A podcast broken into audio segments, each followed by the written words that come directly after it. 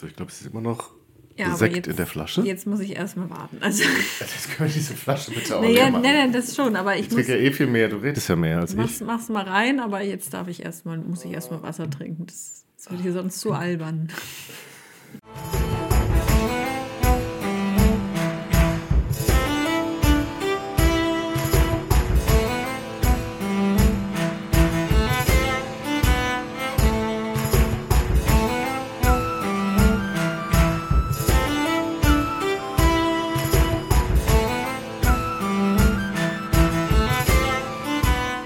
Ja, wir sitzen nämlich immer noch zusammen. Nach unserer ersten antiken Rezeption. Ja, und das geht jetzt gleich in die nächste. Und es gibt nochmal irgendwie so ein antikes Thema, wo ich überhaupt gar nicht mitreden kann. Aber Solberg hat sich da auch irgendwie was Neues ausgedacht. Ja, Ähm, du willst irgendwie jetzt kurze Folgen machen, hast du gesagt. genau, das, wir versuchen es, sagen wir es so. Weil deine Eltern sich beschweren, dass wir zu lang sind. Genau, weil ich mir dachte, vielleicht, äh, wir probieren es mal aus. Ähm, so, wir, euch ist es ja sicherlich aufgefallen, wir hatten mal einen anderen Rhythmus. Und zwar ähm, haben wir es nämlich eine Zeit lang versucht, zwei Folgen den Ja, da warst du aber noch arbeitslos. Da war ich arbeitslos. Und ähm, das versuchen, also da war jetzt meine Idee, das mal, das wieder zu versuchen, dass wir ein bisschen mehr Content produzieren, wie es so schön heißt. Aber, weil ich eben nicht arbeitslos bin, habe ich mir überlegt, ob es, dass wir eine lange Folge machen, wie normal, und eben dann schneller produziert eine kürzere Folge und dadurch dann auf zwei Folgen im Monat kommen. Also einmal den großen, das große Thema äh, und, und dann nochmal so ein Amüs-Göll. Ein Oh, Amüs-Göll. muss- Da muss ich ja ein neues Cover machen für einen Podcast. Vielleicht machen wir einen zweiten Podcast daraus. Ich bin so ein bisschen zwiegespalten bei diesem Projekt. Also es ist ja quasi wie so eine andere Reihe dann nebenbei. Wieso denn? Es ist ja einfach nur ein kleineres Thema. Also wir suchen, haben uns jetzt bislang immer große Themen ausgesucht und jetzt machen wir halt mal Das ist die kürzere Themen. Flurfunk-Kurzgeschichte. Ja, so ein Short halt. Aber ich finde auch Flurfunk Amüsgöl gar nicht so schlecht. Ja, mal gucken. Ja, Also es, liegt aus. wieder an euch. Ihr könnt uns gerne sagen, was ihr davon haltet. Ja. Ich weiß schon, dass äh, ein, äh, ein treuer Hörer Andreas, ja, der hört uns nämlich beim Putzen. Hi. So, wenn ich das richtig verstanden habe, immer bei der Hausarbeit. Ähm, die wahrscheinlich, der schafft das nicht in dem, was möchtest du, 15 Minuten oder was Genau, also aber es geht ja nicht darum, also wir nehmen dem Andreas ja nichts weg. Wir geben ihm ja nochmal extra was dazu. Okay. Also es ist ja eben nicht Weil der es Punkt. doch nochmal drüber feudeln muss. Ja, oder wenn man das dann doch noch mal kurz in der Bahn hört, ist sind vielleicht so anderthalb Stunden, die es dann doch meistens bei uns wird, vielleicht ein bisschen zu lang. Und 15 Minuten, das kann man vielleicht mal kurz hören. Und der Punkt ist, dass es eben auch ein paar Themen gibt, die ich gerne machen würde, weil sie mich interessieren, die aber nicht eine volle Folge hergeben. Und deswegen bislang immer beiseite geschoben worden für das bringt nichts, da kann ich nicht so lange drüber sprechen. Und dieses Shorts, ähm, ja, wie nennt man das Format, ermöglicht es dann doch immer so über kurze, knappe Themen einfach mal anzusprechen, ähm, was ich schöne, als schöne Ergänzung sehe. Okay. Ja, wir probieren es mal Wir aus. probieren es mal aus. Gucken mal, ob das so klappt mit den 15 Minuten.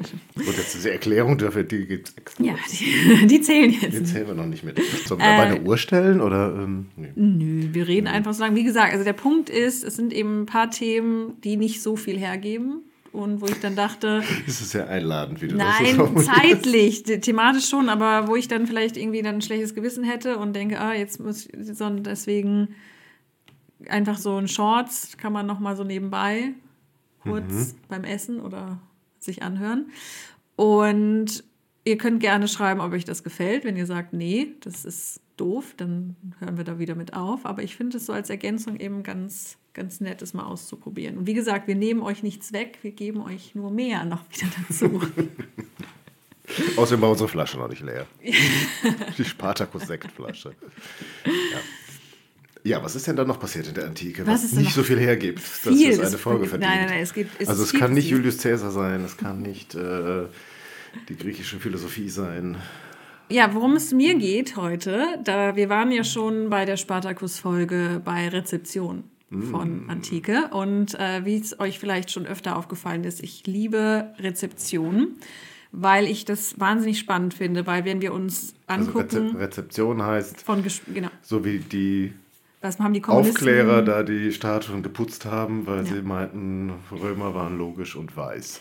Ja, oder die Kommunisten nehmen Spartacus als den großen Freiheitskämpfer, Klassenkämpfer um sich darauf zurückzubeziehen. Weil, und ich finde es eben sehr, sehr spannend, wenn wir uns angucken, oder wir hatten auch eine Folge zum Mittelalter, was haben die mhm. Aufklärer mit dem Mittelalter gemacht und die, die Romantiker auch mit mhm. dem Mittelalter gemacht, ähm, weil wir dadurch sehr, sehr viel über die Gesellschaft lernen können, die rezipiert. Und als Thema habe ich mir heute mitgebracht, was ich einfach wahnsinnig schön finde als Thema, die Beziehung zwischen Achill und Patroklos in der Ilias und danach. Aha.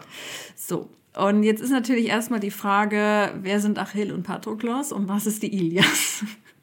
Also die Ilias kenne ich, das ist ja. Homer, das ist auch der mit dem Odysseus, also mit der mhm. Odyssee, das sind die zwei Bücher, mhm. dicke Bücher, mhm. in Versen. Mhm. Deswegen habe ich sie auch nie gelesen. Mhm.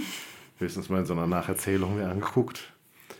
Äh, und Achill ist doch ein griechischer Held. Mhm. Oder ist es ein trojanischer Held? Nein. Nein, ein griechischer Held. ein griechischer Gott, oh Gott, oh Gott, oh Gott. und der kriegt einen Pfeil in die Ferse. Genau, warte, also wir kommen drauf, äh, wenn wir uns klar machen, was wird denn in der Ilias und in der Odyssee beschrieben? Worum geht es denn da? Es geht um den Krieg gegen Troja. Genau. Also das ist die große Geschichte, äh, der Trojanische Krieg. Der wird auch nicht nur von Homer erzählt, da gibt es einige Autoren, aber der älteste Text über den Trojanischen Krieg, den hat Homer eben verfasst. Äh, wir haben zwei Bände in dem Sinn, einmal die Ilias und einmal die Odyssee.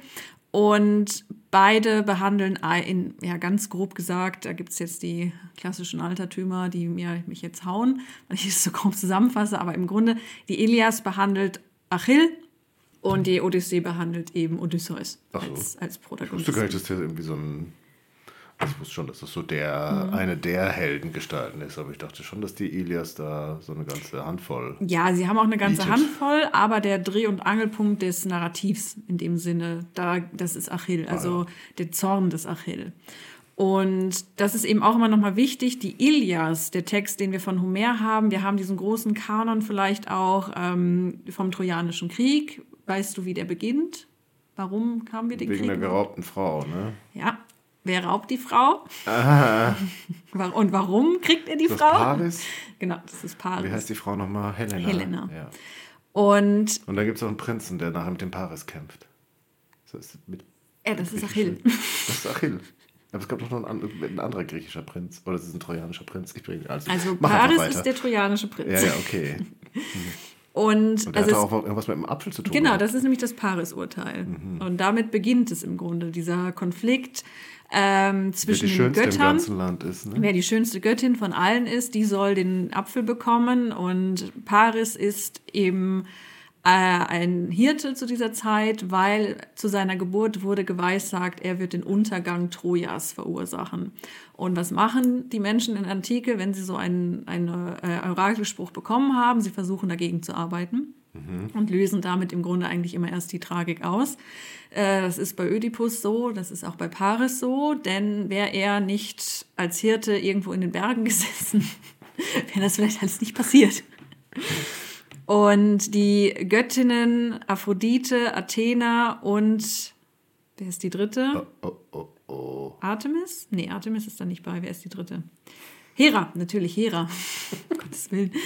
Gehen jetzt zu Paris und sagen, er soll entscheiden, wer die schönste ist. Und er sagt, ja, aber ihr seid doch alles Göttinnen und ich kann das nicht entscheiden. Und worauf verlagern sich die Göttinnen auf Bestechung. Mhm. Und Athena sagt ihm, du wirst der weiseste Mensch aller sein, wenn du mich wählst. Und Hera sagt, du wirst die gesamte Welt beherrschen, wenn du mich wählst. Und Aphrodite sagt, du wirst die schönste Frau bekommen als Ehefrau, wenn du mich wählst. Mhm. Und daraufhin entscheidet sich Paris für Aphrodite, weil er möchte die Frau. Und das Problem ist jetzt, er bekommt diese Frau, das ist, ist eben schön, Helena. Aber eine Zicke. Ja, Helena von Sparta. Die ist verheiratet mit Menelaus. Hm. Und äh, sie, sie ist auch halb äh, also sie ist die Tochter der Leto und des Zeus. Also es hat dann auch eine göttliche Abstammung, deswegen ist sie auch so wunderschön, weil mhm. sie eben göttlichen Ursprungs ist. Und denen war allen klar, dass es da irgendwann Streit gibt, weil sie einfach so schön ist. Also haben sich alle Herrscher zusammengesetzt am Tisch und sich geschworen, sollte irgendjemand diese Frau klauen, dann unterstützen sie alle den Menelaos, den Das heißt, sie Ehemann haben sich vorher schon überlegt, die Frau ist so schön, die wird garantiert Ja, geklaut. damit das nicht passiert, hat man geschworen, dass alle sich dann den Menelaos unterstützen mit ihren Truppen, um diese Frau dann wieder zurückzuholen. Das ist im Grunde der Kriegsfall, warum jetzt auch alle Griechen nach Troja mitgehen, um eben die Ehre des Menelaos wiederherzustellen, weil man das eben geschworen hat. Und Troja ist ein eigenes Volk Ja, oder die, die genau. gelten nicht als Griechen? Nein, die, Troja, die Trojaner sind Trojaner, die sind, weißt du, wo Troja liegt? In der Türkei. oder? Genau, also Nord, Nordtürkei, also das gehört zu Anatolien. Herr Schliemann noch mal fragen. Ja. Und der ähm, Wo doch eigentlich immer so die, die Idee war, das ist doch eh nur so ein Fantasieort. nee, den, also Oder es, so wie so Avalon. ja, aber nee, Troja, es war man ist sich auch in der Antike bewusst, dass es den irgendwie gegeben hat oder vermutet. Und das war eben außerhalb von Griechenlands. Also die Trojaner, eben so die eben Anatolier, wenn man sie so nennen möchte, das ist eine andere Kultur. Und das, was ich jetzt alles beschrieben habe, kommt in der Ilias nicht vor. Und auch die Geschichte, wie Troja dann erobert wird. Da weißt du, was sie machen. Ja, mit dem Pferd. Genau, dass sie dieses Pferd bauen. Auch das Ja. kommt in der Ilias nicht vor. Ach so. Ähm, die Ilias, also der Trojanische Krieg, dauert zehn Jahre. Und die Ilias steigt im Jahr 9. bzw. 10. Jahr ein. Also da fängt das Narrativ an. Es wird erzählt, ja, die sind ja jetzt seit Aber zehn das Jahren ist da. in, äh, historisch verortet, das Ganze. Das ist jetzt irgendwie 2300 Jahre her oder. Also man vermutet, also man, es ist natürlich jetzt wieder dieser Punkt, man geht davon aus, dass es Troja, äh, dass es den Trojanischen Krieg eventuell gegeben hat. Ob der jetzt wegen Helena ausgebrochen ist, das ist eine andere Frage. Aber man kann eben an den Grabungsfunden feststellen, dass es so 1300 vor Christus und dem Zeitraum tatsächlich einen Kulturwechsel gegeben hat in der heutigen Türkei, dass Griechen dorthin gekommen sind, dass der Ort zerstört wurde und dann griechisch besiedelt war. Und das lässt eben darauf schließen, dass es tatsächlich so einen großen Krieg gegeben hat, der dann später als dieser Trojanische Krieg erinnert wird. Ähm, Homer schreibt ja auch Ende des 8. Jahrhunderts, also da sind schon 500 Jahre vergangen zwischen dem, was man sagt, historisch könnte da dieser Krieg passiert sein und das, was Homer daraus macht. So alt ist der auch schon. Ja. Also vor Christus meinst du? ja, ja, klar. und, und das, was ich eben immer so spannend finde, wenn man sich die Ilias anguckt, all diese Punkte, die für uns ganz klar zum, Krieg, zum Trojanischen Krieg gehören, mit dem Paaresurteil, mit dem trojanischen Pferd, wird als Ja, gut, bei Wissen... dem Paaresurteil, das hätte ich jetzt nicht erwartet, dass das da mit drin steht. Das ist doch mehr so griechische Mythologie. Ja gut, aber die Ilias ist auch griechische Mythologie. Also da kommen auch Zeus und Hera als Figuren vor, die den Krieg beeinflussen. okay. Also das ist alles in der Mythologie verortet. Ist halt in Versen. Und, und was eben, was, worauf ich hinaus möchte, dass dieses, dass Homer scheinbar auch diesen Text nicht erfunden hat, sondern dieser Sagenkanon schon besteht, weil Homer immer darauf verweist. Obwohl er nicht drüber schreibt, verweist er drauf. Was eben darauf schließen lässt, dass das den Hörern, weil der Ilias wurde höchstwahrscheinlich eben vorgetragen, deswegen ist sie auch im, im Hexameter, im Vers, so wie wir heute Lieder vorsingen, ähm, kann man sich das vorstellen, dass dass denen bewusst war, also dass es schon andere Geschichten gab und dass das eben überliefert war. Und deswegen ist die Ilias in dem Sinne, eben geht es um den Zorn des Achill. Warum ist er so zornig? Wie regelt er das? Was passiert mit ihm? Und die Odyssee ist dann eben die Heimkehr des Odysseus nach Hause. Also eben wie so auch so eine typische Geschichte des heimkehrenden Soldaten, der lange weg war und jetzt nach Hause kommt und seine Heimat nicht mehr erkennt, weil sie sich natürlich verändert hat.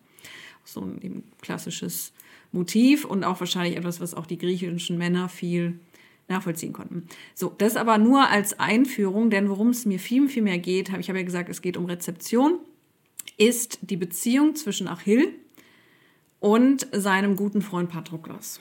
Von dem ich noch nie gehört habe. Das ist wirklich schade, es ist so schön. Ähm, Gibt es denn den Film Troja? ja, da kommen wir zu. Okay. Weil das ist nämlich Teil der Also Rezeption. den habe ich gesehen. Ja, und das überrascht Wer war mich denn auch. der Achill? War das Brad Pitt? Brad Pitt war Ja, da klar. genau. Da kommen wir auch gleich zu. Und es überrascht mich auch nicht, wenn du nur den Film gesehen hast, warum dir Patroklos nicht sagt. Ah, okay. ähm, Achill der große griechische Held, auch der erste unter den griechischen Helden, wird dann auch so als der gefeiert, der beste unter den Griechen. Er hat nicht den Befehl inne, das hat Agamemnon. Agamemnon ist der ältere Bruder des Menelaos. Menelaos ist der, dem die Frau geklaut wurde. Agamemnon als älterer Bruder hat jetzt eben die Aufgabe, die Ehre der Familie wiederherzustellen. Und Agamemnon ist der, der den Befehl hat und der die Entscheidung trifft.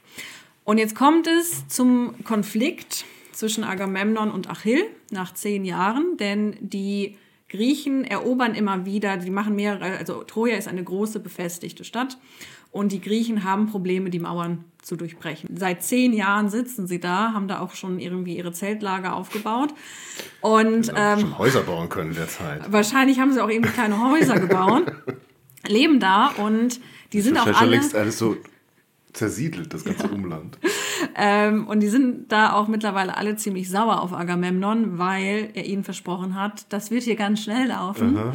Aber Entschuldige, kurze Frage, mhm. wie wird denn das erklärt, dass Troja so lange durchhält? Weil Haben die, die da Felder, die sie bestellen können innerhalb der Stadtmauern? Ich, diese, die genaue Versorgung, also die kriegen das irgendwie, kriegen die das hin. Ähm, vielleicht haben sie auch innerhalb der Mauern nochmal Felder, wo sie dann das Essen bekommen, aber sie können auf jeden Fall so lange durchhalten. Und die Griechen sind jetzt auch sauer, weil Agamemnon hat gesagt, es geht schnell und jetzt sitzen sie hier seit zehn Jahren und sie wollen eigentlich nach Hause und keiner hat mehr Bock und die hatten auch eigentlich nie Bock. Ähm, weil, also das ist auch so das Schöne, auch das wird eben in der Ilias nicht erzählt, aber Odysseus beispielsweise hat keine Lust am Krieg teilzunehmen und tut so, als ob er verrückt wäre, mhm. um nicht mitzumachen. Und Achill verkleidet sich als Frau, Ach. um nicht mitzumachen und wird dann vom. Das gab es auch nicht im Film, oder? Nee, nee. natürlich nicht. Okay. Und äh, Achill verkleidet sich als Frau, wird dann aber von Odysseus entdeckt, weil ähm, irgendwie Odysseus eben ist, ist der Schlaue, der Listige und die sind dann dort, wo Achill eben untergekommen ist und haben dann die, die, die Frauen führen dann eben einen Tanz auf. Das ist irgendwie auch so typisch irgendwie so. Echte Frauen oder der Verkleid die ja, also Frauen? Der, der verkleidete Hill macht da mit, weil die Frauen des Hauses führen eben hier einen Tanz auf und Odysseus erkennt ihn und schleudert dann einen Speer auf ihn und Achill fängt diesen Speer. Mhm. Und dadurch gibt er sich zu erkennen, dass er ah. ähm, keine Frau ist. Und dann sind sie jetzt eben nach zehn Jahren da. nach so zehn Jahren kommt man halt auf komische Ideen. naja, das war ja davor. So. Das war ja, um nicht mitzumachen, mhm. weil alle hatten keine Lust. Ach, das war bevor sie überhaupt losgefahren sind? Ja, ja, das war, alle hatten keine, also es hieß jetzt so, Menelaus Frau ist gestohlen, jetzt ihr habt alle einen Eid geschworen. Aber hat ja eh nicht funktioniert, mit. Odysseus war doch dann dabei, oder nicht? Ja, aber Odysseus hat auch sich erst, und das haben sie dann erkannt. Und Ach so. Und Achill hat sich verkleidet und das wird dann erkannt und sie müssen alle mit, aber sie wollen alle ah. erst nicht. Und Achill hat dann, erlebt dann eine große Ehrverletzung, weil Agamemnon ist mittlerweile auch, also alle sind an ihm, bei ihm am Nölen und er fühlt sich dann durch das Genölen beleidigt und verlangt als Bester und als Heerführer Ehrgeschenke zurück. Denn es ist eben so, dass die, die, die, ja, die Heerführer immer die Beute bekommen, die bei diesen Raubzügen auf die Trojaner erbeutet werden. Das sind vornehmlich Frauen. Und Achill hat die schöne Briseis erhalten und die verlangt Agamemnon jetzt zurück, weil der Gott Apollon, und da merken wir, die Götter sind hier auch wirklich Figuren, die Die setzen doch auch verschiedene Leute dann, oder ja. nicht, bei so ähm, Kämpfen. Und, und der Gott Apollon ist erzürnt, weil Agamemnon die Tochter des Apollon-Priesters geraubt hat, die Chryseis. Mhm. Und die muss er jetzt zurückgeben, damit Apollon wieder besänftigt ist und sie wieder gewinnen können im Kampf. Und das will Agamemnon nicht. Aha. Weil damit, wenn er ein Geschenk abgibt, müssen auch alle anderen ein Geschenk abgeben. Wie früher im Kindergarten. Und er verlangt jetzt eben die Briseis zurück von Achill als Gegengabe für diese Chryseis. Und da fängt jetzt Achill an zu schmollen. Und Achill hat wirklich überhaupt keinen Bock mehr. Der ist, fühlt sich jetzt, jetzt fühlt er sich in seiner Ehre verletzt. Weil der jetzt auch eine Frau, die er zurückgeben muss, oder muss? Ja, ja, die Briseis muss er jetzt. Ach so, das ist sein, okay. Und die muss er jetzt an Agamemnon abgeben und das will er nicht. Und Agamemnon lässt sie dann auch mit seinen Truppen wegbringen. Und da fühlt sich Achill jetzt eben in seiner Ehre beleidigt, weil er sagt, nee, war meine, ich bin der Beste, ich, durch mich gewinnt ihr immer und jetzt werden mir hier meine Geschenke weggenommen. Und das, dadurch zieht sich dann Achill aus dem Krieg zurück und sagt dann, ich kämpfe nicht mehr. Und damit ich jetzt nicht nur die ganze Zeit rede, schauen wir mal, ich habe mir nämlich ein paar Zitate zur, es geht ja nämlich nicht um Achill und Dings. Endlich mal wieder Quellen. Ja, ja, jetzt kommen wir endlich mal ich zu Ich habe mich schon gewundert, Quellen. in der letzten Folge Spartacus hast keine einzige Quelle, obwohl du, du hast gesagt, du gibt nur drei Absätze über den. Ja. Und so, und jetzt kommen nämlich, jetzt, und jetzt verlieren die Griechen. Und jetzt wollen sie Achill wieder dazu bekommen, mhm. mit ihnen zu kämpfen. Und da ist ja hier jetzt nicht um eine Nacherzählung, wir erzählen einmal, was in der Ilias passiert, sondern es geht mir eben ganz klar um diese Beziehung zwischen Achill und seinem Kampfgefährten Patroklos, der immer dabei ist. Habe ich jetzt hier mal auch, also das ist die, die Ausgabe vom Inselverlag ähm, der Ilias, die ist allerdings, das muss ich dazu sagen, ähm, auch eine Prosa-Nacherzählung. Also ich lese jetzt hier nicht Hexameter vor, weil das Ich hätte noch Reklamen im Schrank. Ist, ja, aber ich, ich finde es so besser, weil es geht hier um, dass wir es verstehen. Es geht jetzt nicht darum, deutschen Hexameter zu hören, weil das ist wirklich sehr, sehr schwierig. Aber ich möchte es nur vorweg sagen, weil ich habe so den Eindruck, dass in dieser Übersetzung und dieser Prosa-Fassung gewisse Dinge schon ähm, ausführlicher beschrieben werden, als die tatsächlich im Original vorkommen. Auf jeden Fall kommen jetzt Griechen Nestor, Aias und Odysseus, das sind andere wichtige griechische Helden im Kampf und versuchen jetzt Achill zu überzeugen, doch wieder mit ihnen zu kämpfen. Und ich kann es euch schon versprechen sagen, sie erreichen nichts. Aber ich finde es eben sehr schön, wie jetzt diese Szene beschrieben wird. Sie erreichten die Hütten und Schiffe der Myrmidonen, das sind die Truppen von Achill. Bald schon fanden sie Achilles. Er saß da und schlug die kunstvolle Leier mit dem silbernen Steg und dem herrlichen Klang. Das schöne Instrument hatte er in Kilikia beim Untergang des Königs Ezion erbeutet. Er spielte und sang dazu von vergangenen Großtaten. Ihm gegenüber saß Patroklos, der Freund, schweigend.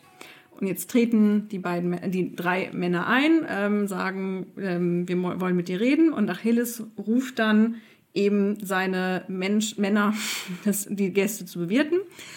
Von sich aus rückte Patroklos den Fleischrost ans Feuer und legte je einen schönen fetten Ziegen- und Schafrücken und eine fette Schweineschulter darauf. Er reichte in zierlichen Körben Brot. Das Fleisch teilte Achilles selber aus. Er setzte sich Odysseus gegenüber und bat Patroklos um das Opfer für die Götter. Dieser warf die dafür bestimmten Stücke ins Feuer. Sie rührten die Hände zum lecker bereiteten Mahl. Und diese Szene habe ich mir deswegen als Einstieg ausgesucht, weil wir hier sehen, Patroklos ist eben ja im Grunde der, der rechte Mann oder die rechte Hand von Achilles, so sein bester Mann. Ähm, und was hier eben auch interessant ist, er wird, es wird das Wort Freund benutzt.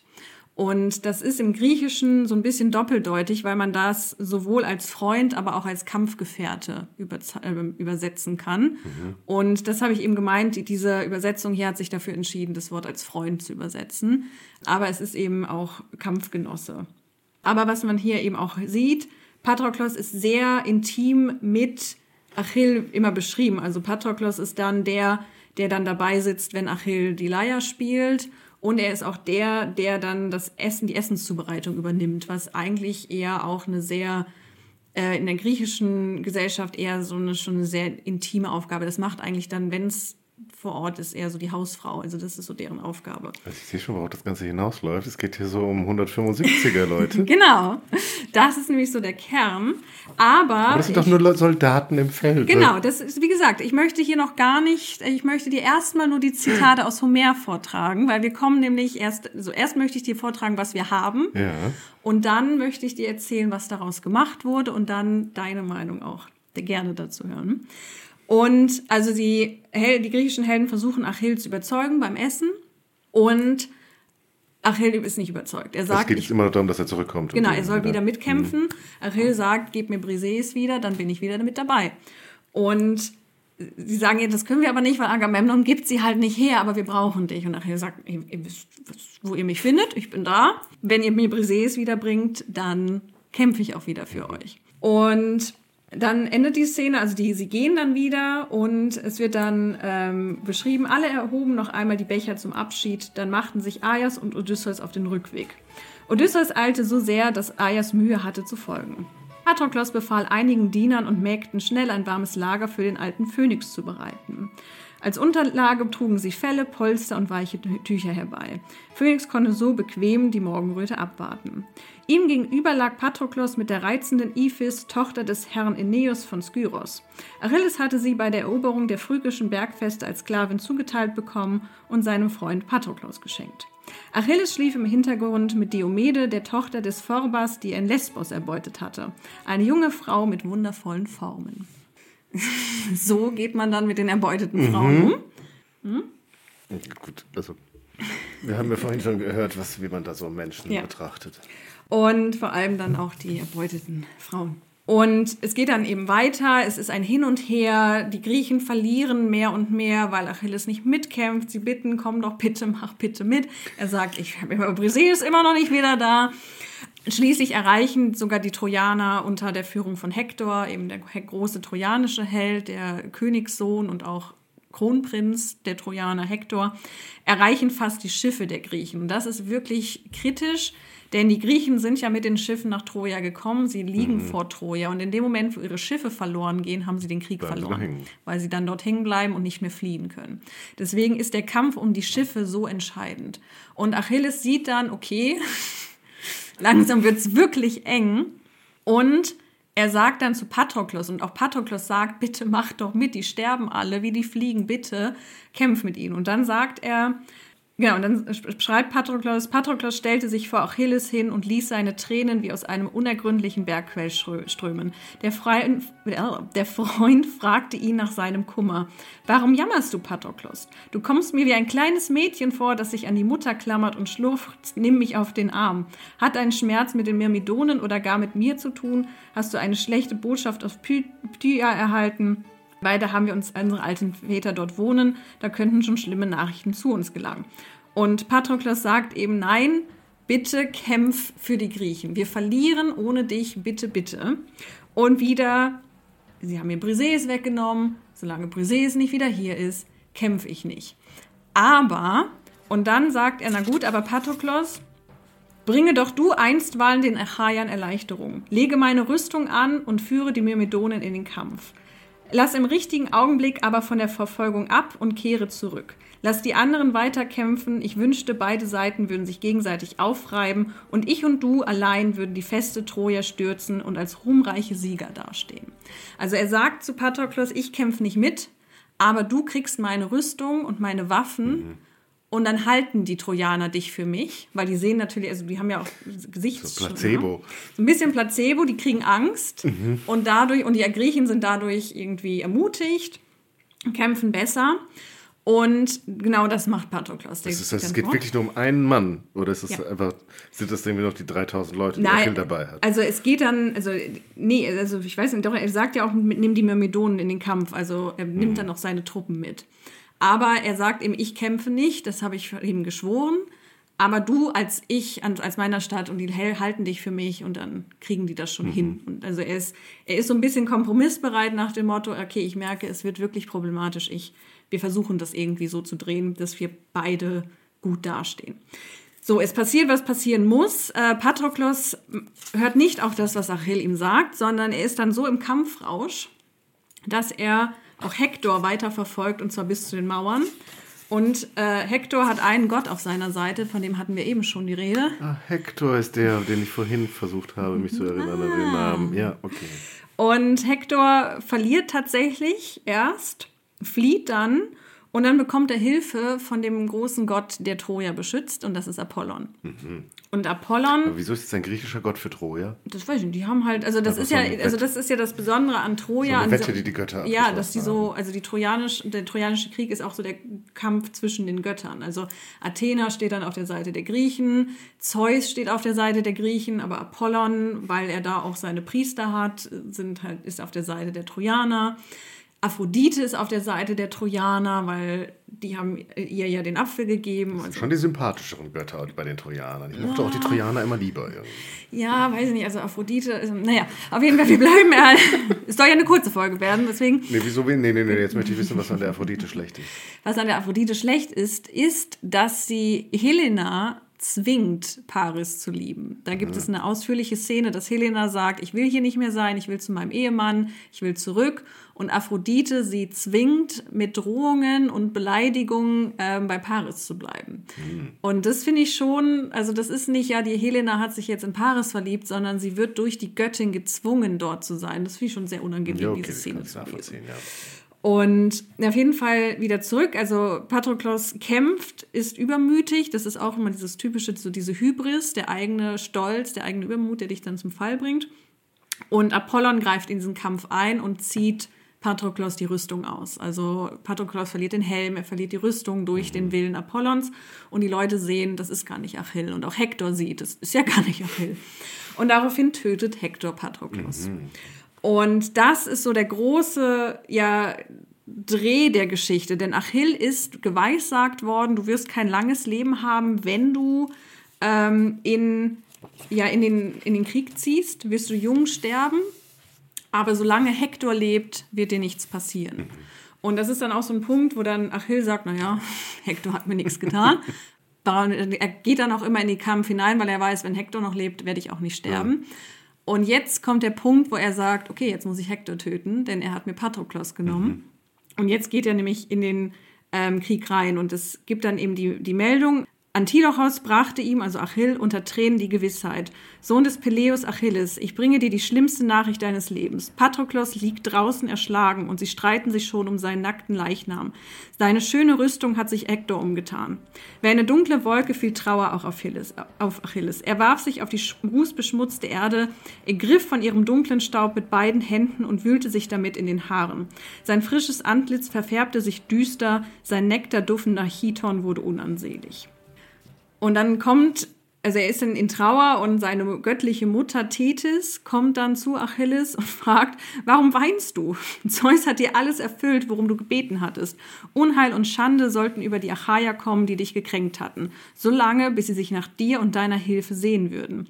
Achilles, ja, Mutter, Zeus von Olympos ist meiner Bitte nachgekommen. Aber was soll mir das jetzt, da mein liebster Freund Patroklos gefallen ist? Ach, ich habe ihn für immer verloren. Und dann später, mein Herz befiehlt mir, den Tod des Patroklos an Hektor zu rächen. Er soll durch meinen Speer sein Leben verlieren. Und damit besiegelt er auch sein Leben, mhm. weil er eben weiß, wenn Hektor tot ist, werde ich sterben. Ja. Und solange Hektor lebt, werde ich leben. Also das ist eben so dieser Punkt, wo er sagt, ja, dann opfer ich mein Leben, das ist mir egal. Er hat Patroklos getötet okay. und jetzt muss Hektor sterben. Das ist und gaga. Ja, so läuft es halt. Und dann später, dann geht es dann weiter, sagt Achel weiter zu seinen Truppen. Der Mensch denkt, aber Zeus lenkt. Wir beide, Patroklos und ich, werden dieselbe troische Erde mit unserem Blut röten. Denn auch mir ist die Heimkehr versagt. Du, geliebter Patroklos, bist mir vorangegangen. Mir kommt die Pflicht zu, dich zu bestatten. Aber ich schwöre, dies erst dann zu tun, wenn ich meine Waffen von deinem Mörder Hektor zurückgewonnen und den Kopf des Elenden hierher gebracht habe. Und das ist eben auch ganz interessant zu sehen, weil nach griechischer Sitte ist es nichts wichtiger, als die Toten zu beerdigen. Weil man eben sagt, solange, erst wenn die Toten beerdigt sind oder bestattet sind, können die in die Unterwelt kommen. Mhm. Wenn sie nicht bestattet werden, irren sie als Geister auf der Welt umher und können eben nicht ihre ewige Ruhe erhalten.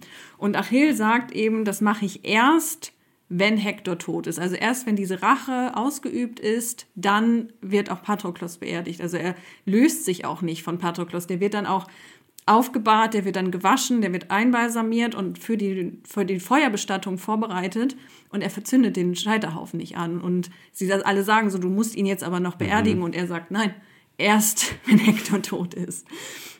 Und dann sitzt er eben auch da beim toten ähm, Patroklos, der eben vor, also für die Beerdigung vorbereitet wurde wie war ich es doch gewohnt, liebster Patroklos, dass du mir die Mahlzeit ins Zelt brachtest, wenn ich rasch noch etwas essen wollte, während sich die Achaier bereits für den Kampf rüsteten. Nun liegst du entstellt vor mir und mich verlangt nicht zu essen noch zu trinken. Hätte ich dich wieder. Schlimmeres als dein Tod hätte sich nicht ereignen können. Würde ich heute aus Ptyr die Nachricht vom Ableben meines Vaters erhalten, ich würde nicht tiefer leiden als jetzt, selbst wenn du ihn mir in meinem ganzen Elend vorstellen würdest. Ich weiß ja, dass es für mich keine Rückkehr gibt, aber so oft mein Gedanke sich bisher damit befasst hatten, sah ich im Geiste dich, lieber Patroklos, wie du nach diesem unseligen Krieg den Neoptolemos von Skyros abholen und mit ihm nach Ptya reisen würdest, ihm dort alles zu zeigen, meinen schönen Besitz, die Leute in meinen Diensten und unser Herrenhaus mit dem hohen Dach. Also auch da wieder diese Beziehung Patroklos, der eigentlich sein Erbe weiterführt und ihm, ich glaube, das ist sogar sein Sohn. Zwischenzeitlich mit dem Essen, das klang eher wie der Witwer, der nicht weiß, wie der Herd funktioniert. So ein bisschen. Und es geht dann eben weiter und die sagen so, du musst jetzt Patroklos beerdigen.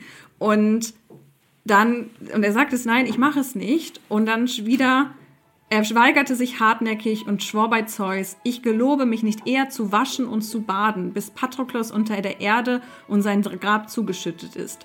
Auch will ich, mich vor, will ich mir vorher noch die Haare abschneiden, weil es keinen zweiten Anlass zu so tiefer Trauer mehr geben wird. Und dann später geht Achill schlafen. Im Traum verfolgt er noch einmal an der Stadtmauer den flüchtenden Hektor. Hierauf erschien ihm die Gestalt des Patroklos wie lebend, die Augen strahlend, die Stimme frisch, der Körper angetan mit dem schönen Chiton und dem Mantel. Patroklos sprach ihn an. Du liegst hier und schläfst, lieber Achilles. Hast du mich ganz vergessen? Als ich noch lebte, warst du immer voller Fürsorge. Doch nun hast du mich nie, nicht beigesetzt. Ich irre ruhelos vor dem Einlass zum Hades hin und her. Um eines bitte ich dich, sorge dafür, dass unsere Gebeine nicht getrennt in die Erde gesenkt werden. Ich gehöre zu dir, seit ich nach dem unglückseligen Mord an dem Sohn des Amphidamas aus Opas Flüchten zu euch gekommen bin. Achill erwiderte voll Verlangen nach dem Freund, warum rufst du all diese Erinnerungen wach, Geliebter? Ich werde tun, was du wünschst. Tritt näher, wir wollen uns wenigstens noch ein einziges Mal umarmen, ganz kurz, um uns gegenseitig den Gram zu erleichtern. Hm. Denn, was in der Zwischenzeit passiert ist... Umarmt, Nee, im Traum. So. Ihm, also Patroklos ist ihm im Traum erschienen. Mhm. Was in der Zwischenzeit nämlich passiert ist, Achill hat Hektor getötet und war, es hat das ihm nicht gereicht. Nebenbei. Ja. ähm, und hat dann aus Zorn, also sein Zorn ist immer noch nicht vorüber, Hektor an den seinen Streitwagen gebunden. Also das, die mhm. kämpfen hier auch nicht zu Fuß in einer, irgendwie in einer Formation, sondern die kämpfen auf Streitwagen gegeneinander und hat äh, Hektors Leiche an den Streitwagen gebunden und ist mehrere Male, ich glaube zehnmal, um die Stadt Troja herumgefahren mit dem toten Hektor hinten dran. Also man kann sich vorstellen, wie Hektor danach aussieht. Mhm. Und das eben als Rache ähm, für den Tod des Patroklos. Und jetzt könnte man sagen, na gut, jetzt ist ja der. Was erwartet denn? Entschuldigung, ist doch Krieg zwischen ja. denen. Ja. Soll er sagen, oh nein, das ist der Freund von Achill, den greife ja. ich nicht an, oder was? Ja. Und Jetzt ist es so, jetzt hat, hat er ja Hektor getötet, das hat er gesagt, wenn Hektor tot ist, dann bestatte ich Patroklos. Aber das tut er immer noch nicht. Also er schafft es ja immer noch nicht. Er ist ja immer noch in diesem Schmerz, sagt, ich esse nicht mehr, ich wasche mich nicht mehr, ich schneide meine Haare nicht mehr, weil er jetzt eben weiß, jetzt ist Hektor tot, jetzt werde auch ich sterben. Und er sagt eben erst, wenn ich tot bin, wird auch Patroklos zusammen mit mir beerdigt. Das ist sehr pathologisch, das ganze Ding. Und möchte sich halt nicht von seinem guten Freund trennen. Und äh, es geht dann so weit, das hat Patroklos hier angesprochen, das wird dann auch später eben weitererzählt, dass wenn Achill dann wirklich getötet wird, er wird ja dann aus Rache von Paris getötet, der ja sich dann ja für den, also Hektor und Paris sind ja Brüder. Mhm. Und ähm, Paris rächt sich dann auch in Achilles für den Tod des Hektors dass die dann bestattet werden und zusammen in einer Urne, also die Asche von Achill und Patroklos wird gesammelt und zusammen in einer Urne ja bestattet. Süß. So, und das ist eben das, was Patroklos hier anspricht im Traum, sagt, unsere Gebeine sollen zusammengebracht werden. Und das ist eben auch so der Gedanke, warum Patroklos immer noch nicht begraben wird, weil Achill sagt, naja, jetzt bin ich ja auch bald dran, dann eben gehen wir zusammen. Und dadurch, dass ihm Patroklos im Traum erscheint und sagt, kannst du mich bitte beerdigen, ähm, zeigt eben, wie außer der Norm dieses Verhalten mhm. ist. Also nicht nur für uns, sondern auch für die Griechen damals, dass er eben nicht von Patroklos loslässt. Und das ist eben, und die, was ich auch ganz und interessant finde. Der riecht finde, doch auch schon. Der riecht schon, das ist alles.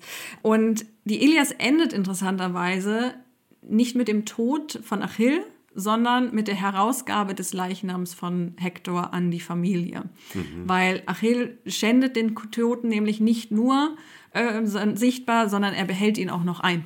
Und dann muss irgendwann Priamos, der König von Troja, sich ins Schlachtlager, da ins Feldlager, so heißt es, schleichen nachts und Achill anbetteln, mhm. ihm doch den Leichnam seines Sohnes rauszugeben. Und es endet dann eben damit, dass Achill diesen Zorn loslässt und Hektor zurückgibt. Achso, das ist alles. Das ist das Ende der Ilias. Hä? Und wo ist der ganze Rest mit dem Pferd? Wo ist der ganze Rest? Das äh, ist nämlich die Frage. Es wird zum Teil in der Odyssee beschrieben und zum Teil ist es nicht da. Hä? Das Pferd hat nie existiert? Ja, ja, also das ist so, wie die, so die Oder das war die Idee des Odysseus, das hatte er dann. Es ist die Idee des. Odysseus. Also Achilles ähm, kämpft dann noch weiter. Es kommen dann noch weitere, also äh, es gibt eben dann diese, die Ilias von Homer, aber es gibt dann eben noch andere Geschichten, die so die Lücke füllen zwischen der Odyssee und der Ilias. Das kann nicht sein. Von anderen wie viele. Seiten hat dieses Buch? Ja, in der Übersetzung, die sehr ausführlich ist, ähm, hat man, glaube ich, also gerade gemerkt, dass da auch viel Gibt es bitte eine mehr oder weniger ausführliche Äh, Übersetzung? 492 Seiten hat die. Hm. Naja, weil hier werden auch Essensverhalten beschrieben, also wie das Fleisch auf den Grill und dann gegessen wird. Das, Und das gibt's nicht Das, Im Hexameter wird das, glaube ich, nicht so ausführlich erschrieben. Also das, wie gesagt, das habe ich ja, das, diese Übersetzung ist, glaube ich, sehr. Ja, aber trotzdem, ich meine, selbst das frei. Reklam-Ding, was ich da im Schrank habe, ist ziemlich dick. Und dann liest man das ganze Ding durch und erfahre ich noch nicht mal, wie die Geschichte eigentlich aussieht. Naja, die Geschichte, das ist ja der Punkt, was ich ja meine. Homer hat die Geschichte nicht erfunden, sondern er hat ihr dieser Geschichte seinen Dreh gegeben und das ist in der Ilias eben der Zorn des Achill. Warum ist er so zornig und warum lässt er dann ab davon? Und diese Überwindung des Zorns. Das, und warum lässt er ab? Das kam mir jetzt naja, so weil er dann doch irgendwie, glaube einsieht, dass, dass er dann auch sterben Das. Entschuldigung, aber das Ja. ist jetzt auch ein bisschen unbefriedigend. Ja, das kann Erst ich machst du nicht da so ein Bohai und am Ende sagt, ach, dann hat er es doch eingesehen. Ja, weil dann eben Priamos kommt und sagt bitte und die Götter auch und auf das ihn reicht, wenn dann der, der feindliche König kommt und sagt, bitte, bitte, bitte und dann Ja, vergisst scheinbar. er alles. Er vergisst es nicht, aber er sagt dann, na gut, ich sehe es ein, dass ich hier übertrieben gehandelt habe und dann stirbt er ja auch bald also, und geht dann mit Patroklos zusammen in die Urne rein. Okay, jetzt hast du so unwissende Menschen wie mich aufgeklärt. Aber du wolltest ja eigentlich über was ganz anderes sprechen. Genau, ähm, weil es, ich habe natürlich hier nur sehr wenig Zitate und es ist jetzt auch sehr stark auf eben Achill und Patroklos reduziert. Es gibt auch, warum die auch so lang ist, ist, weil da auch dann die Kämpfe von Nestor beschrieben werden und Kampfhandlungen zwischen den Trojanern und den Griechen und dann auch, auch ähm, ja, Truppenlisten, also wer kämpft jetzt mit wie vielen Einheiten für die Griechen und so. Also das kommt noch dazu. Aber der Grund, worum es mir hier geht, ist eben diese Beziehung zwischen Achill und Patroklos, wie sie bei Homer gerade beschrieben wurde. Und was hast du da so für einen Eindruck bekommen? Wie sind die beiden so zueinander? Das sind so Zeltkumpane, die einfach da jetzt ein paar Jahre schon vor Troja abhängen und sich halt gegenseitig unterstützen. Mhm. Und vor allem muss der eine dem anderen ständig Essen machen, scheinbar. Wenn der Achill nach Hause kommt, muss das Essen auf dem Tisch stehen. Genau. Und jetzt ist er so verzweifelt, weil er Hunger hat. Ganz einfach. Na gut, er hat auch noch genug Frauen im Lager, die eigentlich für ihn essen, äh, für ihn Essen kochen. Also das hätte man schon regeln können. Und der Punkt ist, dass eben diese Beziehung zwischen Achill und Patroklos tatsächlich sehr homosexuell gedeutet wurde, auch schon in der Antike. Und es auch eben auch, auch Wissenschaftler heute gibt, die dann eben schreiben, naja, bei Homer ist diese Beziehung eher neutral oder sehr freundschaftlich. Und das, was ich dir vorgelesen habe gerade, also das ist schon eine sehr intensive Freundschaft, äh, die die beiden da haben. Und das ist der Punkt, und das hast du ja auch gesagt, also Achill hat noch andere Leute in seinem Heerlager. Und also Patroklos ist seine rechte Hand. Aber die, der, diese Trauer, die er da hat, ist jetzt, das ist, das ist schon eine sehr intime Freundschaft oder eine enge Freundschaft gewesen, dass er so reagiert darauf, dass der im, im Krieg fällt. Also das hast du ja selber gesagt, es ist halt Krieg, da muss man mit rechnen. Ja. Vor allem, wenn man den auf die, aufs, äh, ins Schlachtfeld schickt mit den Ja, eigenen eigene Rüstungen, ja. Mhm. denkt man sich, naja, was hast du erwartet, was passiert? Und dass er so ausrastet, finde ich schon, also das nur als eine intensive Freundschaft zu deuten, denke ich mir so, ja, okay. Gut, wenn du es möchtest. Und was ich eben so interessant finde, ist, dass, wie gesagt, diese, diese Beschreibung bei Homer, es sind keine intimen Handlungen, die da beschrieben werden. Und deswegen hatte ich auch die Stelle mit hineingenommen, wo die beiden mit Frauen beschrieben werden, dass die da, äh, Patroklos schläft mit der und Achill schläft mit der anderen. Das ist eben ganz klar, es gibt keine homoerotischen Handlungen zwischen den beiden, sondern nur das, also das, was ich vorgelesen habe, sind die meinst jetzt- intimsten Momente. Du meinst jetzt, dass Homer ziemlich neutral ist. Ja, das heißt, es gibt genau. andere Beschreibungen, die da Was eben, sind. was eben ganz interessant ist, dass eben in Athen im 5. Jahrhundert, wo eben homosexuelle Handlungen nicht ehrenbrüchig wahrgenommen werden. Aber kommt drauf an, in welchen Ja, kommt drauf an, in welchen Verhältnissen. Aber an sich, also homosexuell, homoerotisch ist eh das falsche Wort hier, aber die gerade in Athen, die stigmatisieren gleichgeschlechtliche sexuelle Handlungen weniger und anders als unsere Gesellschaft das seit dem Mittelalter macht. Und bei denen ist es halt eben ganz interessant zu sehen. Die diskutieren nicht darüber. Ist es bei Homer so zu lesen, als ob das, ist das vielleicht eine. jetzt? Ja, also, nee, warte, lass, ähm, also die diskutieren nicht drüber, ist das eine, nur eine intime Freundschaft? Sind das Kampfgenossen, die einfach lange beieinander gelebt haben, sich aneinander gewöhnt haben? Oder ist das vielleicht doch eine homosexuelle Beziehung? Ja, wer- diskutiert Ja, jetzt lass mich das doch kurz. Ja, sag doch, wer ja, ähm, und für die ist eben klar, nee, das ist eine ganz klar eine homosexuelle Beziehung. Also Aeschylus macht das als erstes 450 vor Christus, sagt, Achill und Patroklos waren Liebhaber. Und dem schließt sich auch dann Platon an. Also das wird dann nicht, also die diskutieren darüber, aber sie diskutieren nicht darüber, waren die jetzt homosexuell oder waren sie nicht, sondern wer von ihnen beiden ist der aktive und wer ist der passive Part. Weil das ist nämlich der Punkt, was bei den Griechen dann zu Stigmatisierung führt. Denn für die Griechen ist es überhaupt kein Problem, also für, für die Athener ist es überhaupt kein Problem, der aktive Part zu sein. Das können alle Männer machen. Ähm, das Problem ist für sie, der passive Part zu sein. Da haben wir eben diese Vorstellungen von eben dem Aktiven, dem Liebhaber und dem Passiven, dem Geliebten. Gibt es auch schön eben passende Übersetzung zu. Und der, der, der Liebhaber, der Erastes, das ist der Erwachsene, der Erfahrene. Und der, der Geliebte, das ist der Eromenos, das ist der, der passive Part. Und das sind die, die dann auch jünger sind. Und wir haben eben diese Vorstellung in Athen der Päderastrie, also dass ältere Männer so ab 30 eben Beziehungen mit jüngeren Männern so ab 13, 14 eingehen, die das dann immer so als ja, Erziehung oder auch als Lehrbeziehung führen. Also der Ältere bringt dem Jüngeren so das Leben bei. Und Muss das, nicht kann. Noch, muss das nicht noch früher sein? Die müssen doch, dürfen die nicht keinen Bartwuchs haben? Oder, ja, aber die oder haben was? keinen Bartwuchs. Also das ist ja, Ja, ja, aber dann ist es halt auch nur so. Aber das geht so mit Kurz. 13 los. Ja. Also das und also ja, manchmal mit 12, aber so 12, 13, meistens so mit 13. Dass die dann eben, und das kann eben auch eine sexuelle Beziehung sein.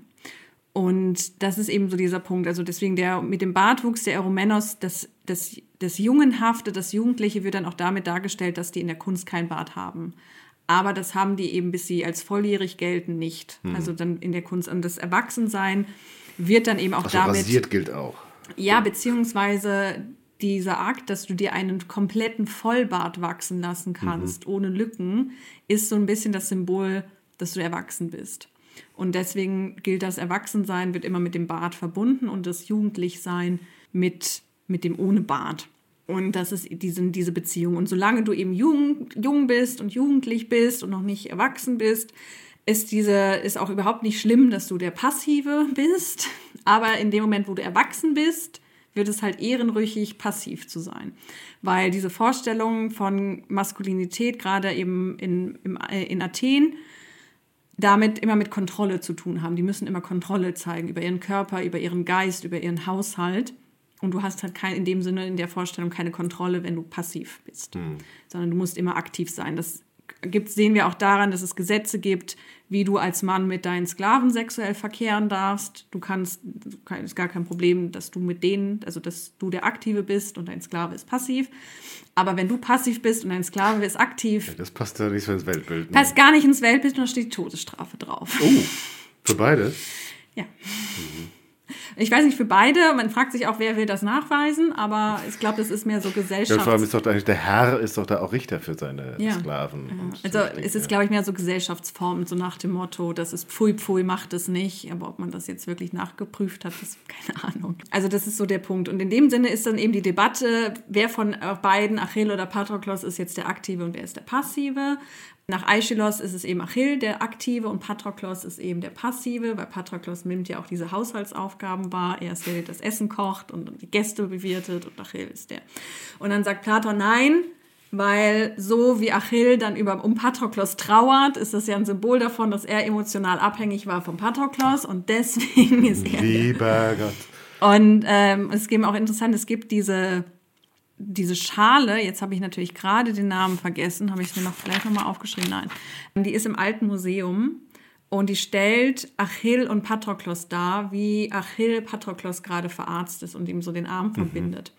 Und da hat Patroklos einen Bart und Achill hat keinen Bart. Das ist eine attische Malerei, also das ist genau in dieser Zeit, ist diese äh, Malerei entstanden, ein bisschen früher sogar noch. Und da sagt man da eben aus, naja, Patroklos hat, hat den Bart, also ist er der Aktive und Achill ist eben der Passive.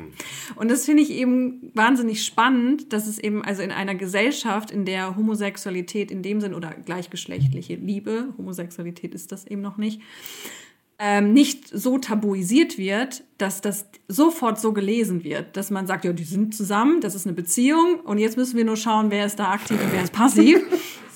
Und das klingt schon alles sehr nach bunte Illustrierte. Ja, aber es, es ist ein Mythos. Also es, es ist ja eh ist nicht alles passiert. Ja. Es, ist, es ist ja eh nicht passiert. Diese Menschen hat es nicht gegeben. Also von daher, ja, kann man sich da über, darüber diskutieren. Und das ist eben dieser Punkt Rezeption, was können wir, wir lernen da was über die attische Gesellschaft, wie sie einfach diesen Mythos auslegen. Aber wenn es doch Troja gab und den Trojanischen Krieg womöglich auch, dann kann es doch auch Ja, Achill ja. geben.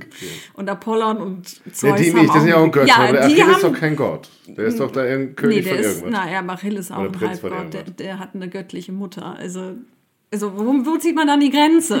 Das ist alles, alles erfunden. Und, und das sind eben nicht nur Aeschylus und Platon, es gibt dann auch Theokrit und Martial und Lukian. Also die sind das alle. Alle übernehmen das. Und es verschwindet eben erst mit der mittelalterlichen Rezeption. Da hö- fällt das komplett weg. Dann wird dann auch ähm, Mythos oder so andere Nebengeschichten, die eben nicht zum homerischen Kanon gezählt werden, hineingenommen, wo Achill dann die Polyxena, eine der Amazonenkriegerinnen, sich in die verliebt und die heiratet und da dann kommt die Geschichte viel, viel mehr hoch. Also die ist vorher nicht rezip also nicht so benutzt worden. Ähm, jetzt im Mittelalter kommt das dazu und Achill wird ganz klar in dann Hat er denn seine Frau überhaupt wieder gekriegt? Die Briseis, ja, die ist, die ist dann zurückgekommen. Also als Patroklos dann tot ist, sagt dann Konnte aber nicht trösten. Okay. Naja, Briseis will er ja nicht haben, weil er sie so liebt, sondern weil in seinem Ego Weil er- verletzt sie geklaut wurde. Weil, Ja. ihm die, weil ihm sein Ehrgeschenk genommen Ja. wurde. Also um Briseis geht es ihm nicht. Und vor allem sagt Briseis dann später auch, das habe ich jetzt leider nicht rausmarkiert, deswegen, dass sie beim, sie steht dann beim toten Patroklos und sagt dann, dass du gestorben bist, ist so, so schlimm. Du warst mein, du warst mir der Liebste, du hast mir meine Sklaven, mein Sklavensein so einfach gemacht. Ich, dich hatte ich so lieb und vor Achill hatte ich immer Angst. Und das ist dann eben auch so, also der Patroklos war dann ihr Bezugspunkt und nicht Achill. Also das ist eben auch, also die beiden haben keine Beziehung miteinander. Briseis ist traurig, dass Patroklos tot ist. Achill ist traurig, dass Patroklos tot ist. Aber die beiden haben überhaupt kein Interesse aneinander. Und das ist eben ganz interessant, also diese diese, ja, ja, homoerotischen, homosexuellen, gleichbegehrenden, wie auch immer, welches Wort man hier benutzen möchte, äh, Beziehung fällt komplett weg bei der ähm, christlichen Interpretation. Und da kommen wir dann eben hin, auch in Troja, in dem Film ist das komplett weggefallen. Deswegen, wenn du sagst, du kennst diese Geschichte nur durch den Film, Das überrascht ist es jetzt mich nicht nicht. nur durch den Film, aber okay, ja. Weil da ist äh, Patroklos nämlich der Cousin von Achill. Die Aha. haben überhaupt keine Beziehung zueinander. Die Der- wohnen auch nicht zusammen. Die wohnen auch nicht zusammen. Patroklos ist da irgendwie der Unerfahrene, der dann da irgendwie Achill die Rüstung klaut oder so nach dem geh du halt hin. Überhaupt keine Beziehung dazwischen. Wen interessiert's? Das wahrscheinlich hatte, musste halt die Besetzung mit Brad Pitt funktionieren Mhm. und der hatte keinen Bock auf solche Szenen. Das kann möglich sein, aber es überrascht mich auch nicht. Also wenn wir uns die 2000er auch angucken, jetzt im Nachhinein, die waren eh insgesamt sehr regressiv, was das so angeht. Also Für Hollywood. für Hollywood. Ähm, also Hashtag No Homo war da Leid. Ausruf. Ja. ähm, Da gab es schon Hashtags? Nein, 2000? aber das so. war im Grunde der Kerngedanke der 2000er vor allem von Hollywood. Also dass Mhm. du kannst sehen, wie alles, was in der Zeit bloß nicht irgendwie irgendwo homosexuelle, bisexuelle Tendenzen zeigen. Das ist und wenn dann nur in so akzeptierten Stereotypen wie dem sehr femininen homosexuellen Mann, der dann da irgendwie der beste Freund Mhm. Also, der. Hauptdarstellerin ist, aber nicht in irgendeiner Weise ein echter Charakter ist, der eine eigene Sexualität hat. Und was eben ganz interessant ist, das hat sich jetzt in den letzten Jahren komplett umgedreht. Also während man auch noch 2004 und danach gesagt hat, das sind nur, das ist eine intensive Freundschaft, das sind nur richtig gute Freunde, ist das jetzt in den letzten Jahren komplett umgedreht und alle, auch in der Populärkultur, sagen, ja, Hill und Patroklos, das war eine Liebesbeziehung. Also es ist wieder komplett umgedreht worden. Und ich habe so den Eindruck, das hängt mit dem Buch zu tun, das ist 2011 erschienen, das Lied des Achill von Madeleine Miller. Und die erzählt die die Ilias aus der Perspektive von Patroklos nach und da ist es eben auch ganz klar eine Liebesbeziehung. Und ich habe das deswegen so deshalb bin ich so auch drauf gekommen, weil ich weil jetzt in letzter Zeit, wenn man eben auch so durch die Buchläden geht, Nacherzählungen von griechischen Mythos richtig in sind, vor allem so von Frauenfiguren aus mhm. dem Mythos alle alles voll. In ähm, welche Buchhandlung ja, ist? Äh, Dussmann! es gibt noch andere Buchhandlungen. Ja, aber auch bei Thalia ja, okay. liegen die. Hm. Ähm, also das ist dann Oder den Buchhändler um die Ecke, der ja, natürlich viel ähm, unterstützenswerter wäre. Also du kannst Ariadne lesen, du kannst Elektra lesen, du kannst, ähm, wie heißt sie, per, äh, nicht Persephone, äh, die auch, ähm, wie, wie heißt die Ehefrau von Penelope? Also den, den Trojanischen Krieg aus der Perspektive der Frau nachzuerzählen, das ging schon in den 60ern, 70ern im Feminismus los, also im zweiten, der zweiten Welle des Feminismus und ist jetzt gerade wieder richtig hip. Und ich glaube eben, dass das mit Madeleine Miller zusammenhängt, die eben 2011 das Lied des Achill verfasst hat und 2018 ähm, den Roman Kirke, wo es eben um die, die Hexe Kirke geht, eben aus der Odyssee. Und da vielleicht doch mal ein bisschen Schleichwerbung, das sind richtig, richtig gute Bücher. Aber das ist doch dann auch komplett erfunden, oder? Also die Kirke, Zirze? Nee, gut, gerade eben hast du noch gesagt, Achill und Patroklos hat es auf jeden Fall gegeben. Nein, aber ich meine jetzt diese, diese, moderne Geschichte dazu, weil ich meine, der Ilias hat man ja diese ganze Geschichte, ja. aber über die Kirche weiß man doch gar nichts. Das ist doch nur eine kleine Szene in der Odyssee. Ja, das ist jetzt nicht nur eine kleine Szene, also die hat auch schon, auch die Kirche hat eine, eine Hintergrundgeschichte und so gehabt im Mythos. Also das kann man schon. Die wird auch schon da erzählt. Teils. Okay. Also sie hat auf jeden Fall eine klare Abstammung, von welchen Göttern sie abstammt und ähm, natürlich ist das freier als jetzt das Lied des Achill, also das, das ist ganz auch eine eben Nacherzählung der Elias, wobei die auch schon früher anfängt, also sie setzt mit der Kindheit der beiden ein. Und trotzdem, also das sind großartige Bücher. Das sind tatsächlich, ich habe die jetzt im letzten Jahr erst gelesen. Das waren die besten Bücher, die ich im letzten Jahr gelesen habe. Also das, die Madeleine Miller ist, äh, ist schon eine gute. Und, und seitdem kann man eben feststellen, dass das jetzt ganz viele auch so Populärbücher, die jetzt gar nicht mal sich mit dem Mythos beschäftigen, sondern vielleicht auch einfach nur diese Figuren interpretieren, ist mittlerweile Kanon, dass die beiden eine Beziehung hatten. Also das hat sich eben wieder so gedreht und das finde ich eben ganz spannend. Warum hat sich das gedreht? Weil wir in den letzten 20 Jahren seit der Verfilmung Troja eben auch gesellschaftlich dahingehend wieder offener geworden sind. Ähm, die Themen Homosexualität und ähm, unter anderem viel offener diskutiert wird und dadurch eben auch wieder in die Populärkultur mit hineingenommen wurde. Und das dahingehend sage ich ja, wenn wir uns die Rezeption beispielsweise von Mythen angucken, können wir wahnsinnig viel über die Gesellschaft die mhm. lernen, die hier rezipiert. Also zum Beispiel uns angucken, die Gesellschaft der 2000er im Vergleich zu den, der Gesellschaft der 2020er. Einfach, wie sie die, mit diesem Thema umgehen, sehen wir einfach, wie sie, wie, wie das Thema auch der eben Homosexualität behandelt wird in der, oder welchen Stellenpunkt es hat. Was hätte Magnus Hirschfeld gesagt? Ich glaube, der wird sich freuen jetzt über die Entwicklung, die wir jetzt haben. Der wäre der beiden, Meinung, natürlich über die Beziehung dieser beiden antiken Helden. Natürlich waren die. der folgte Aeschylus und Platon. Hätten sie einen Schein von ihm ausstellen lassen können. Nein, jetzt waren ja keine Transvestiten. Na, du hast gesagt, er hat doch ein Frauenkleid Das stimmt. Das, ähm, das ist eben auch ganz interessant. Vielleicht noch so als letzter Punkt. Auch wieder Rezeption von Mythen. Denn ich musste damals fürs Abitur Cassandra von Christa Wolf lesen. Mhm. Und Christa Wolf ist ja eben auch Teil der feministischen Liga, dann eben auch teils auch der kommunistischen feministischen Liga. Und die hat ja Cassandra, also sie ist so mit so einer der ersten, die den, die Ilias aus der Perspektive der Frauen erzählt, eben aus der Perspektive von Cassandra. Und dadurch, dass sie natürlich auch aus der Perspektive der zweiten Frauenbewegung schreibt, relativ männerfeindlich und Achill ist da nur Achill das Vieh. Also es ist so, es ist so wieder bezeichnet. Er ist einfach nur der alle abschlachtet, der grausam ist, der um den Hauptsache Blut und äh. und all das, was jetzt hier beschrieben wurde, dass er sich als Frau verkleidet, dass er dafür bekannt ist, die Leier zu spielen und dazu zu singen, dass er diese sehr intime Beziehung mit Patroklos, das ist alles weg. Das hat sie weggelassen, das interessiert sie nicht. Es geht nur darum, Achill, das Vieh. Also da auch Rezeption, ähm, was können wir auch über Autoren und Autorinnen lernen, wie sie gewisse Stoffe interpretieren. Jeder wäscht die Statue seiner Wahl Genau. weiß, die er weiß haben möchte. Genau. Ja. Und das finde ich eben wahnsinnig spannend, eben an dieser Beziehung auch so ein bisschen unsere gesellschaftliche Entwicklung in den letzten 20 Jahren kann man da eben sehr schön ablesen. Ich danke dir, dass ich ähm, mehr erfahren durfte. Bitteschön. Ich hätte natürlich Lust nachzulesen. Ich weiß aber ganz genau, ich lese eine Seite und dann hört es wieder auf. Äh, die Begeisterung dafür. Und ich freue mich auch, dass wir mit dieser Kurzfolge Gut, wahrscheinlich jetzt auch die Stunde geknackt haben.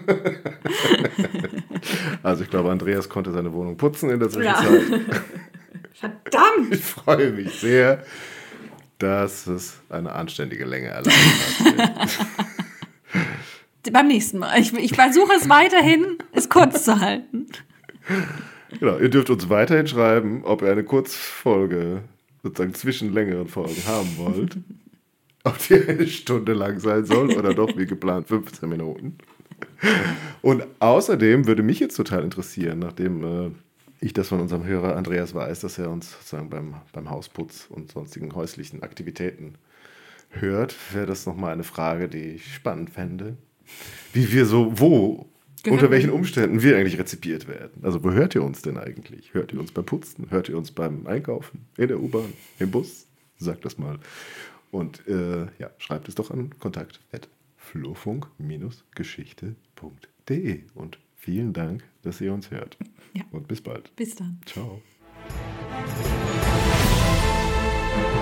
Es war nur eine Seite. Guck, ich habe wirklich super wenig mir aufgeschrieben. ich, weiß, es- ich weiß, dass es dein Plan war.